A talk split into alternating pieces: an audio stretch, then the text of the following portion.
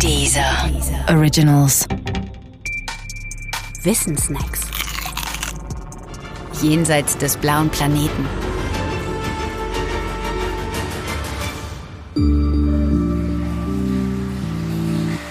Wo gibt es Wasser? Na, zum Beispiel auf K218b gibt es Wasser. K218b eroberte am 11. September 2019 die Schlagzeilen. K218b ist ein Planet. Zwar nicht in unserem Sonnensystem, sondern in etwas mehr als 110 Lichtjahren Entfernung.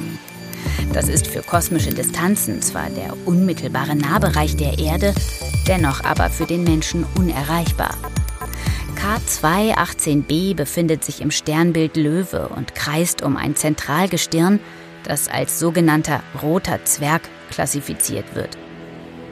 Rote Zwerge sind Sonnen, wie unsere Sonne auch, nur kleiner.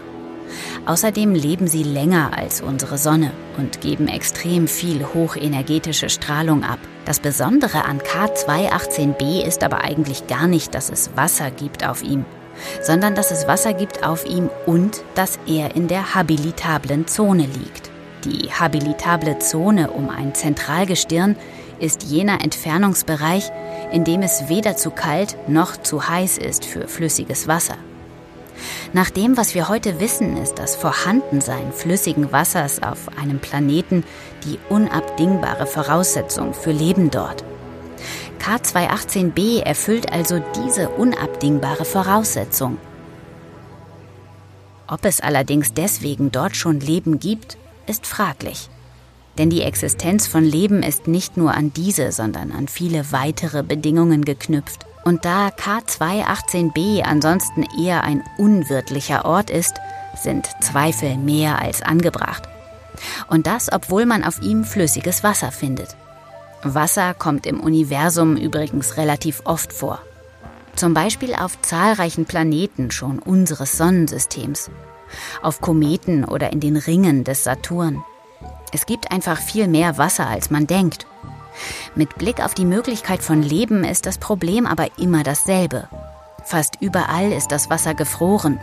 Oder um es vornehmer auszudrücken, es ist Teil der Kryosphäre, also Teil des gesamten Eisvorkommens am jeweiligen Ort. Eis im astronomischen Sinn ist dabei nicht nur gefrorenes Wasser, sogenanntes Wassereis, sondern auch gefrorener Ammoniak, gefrorenes CO2 oder andere gefrorene Gase. Flüssiges Wasser an der Oberfläche eines Planeten kennen wir bisher nur von der Erde. Auch K218b macht da keine Ausnahme, denn er ist ein Gasplanet.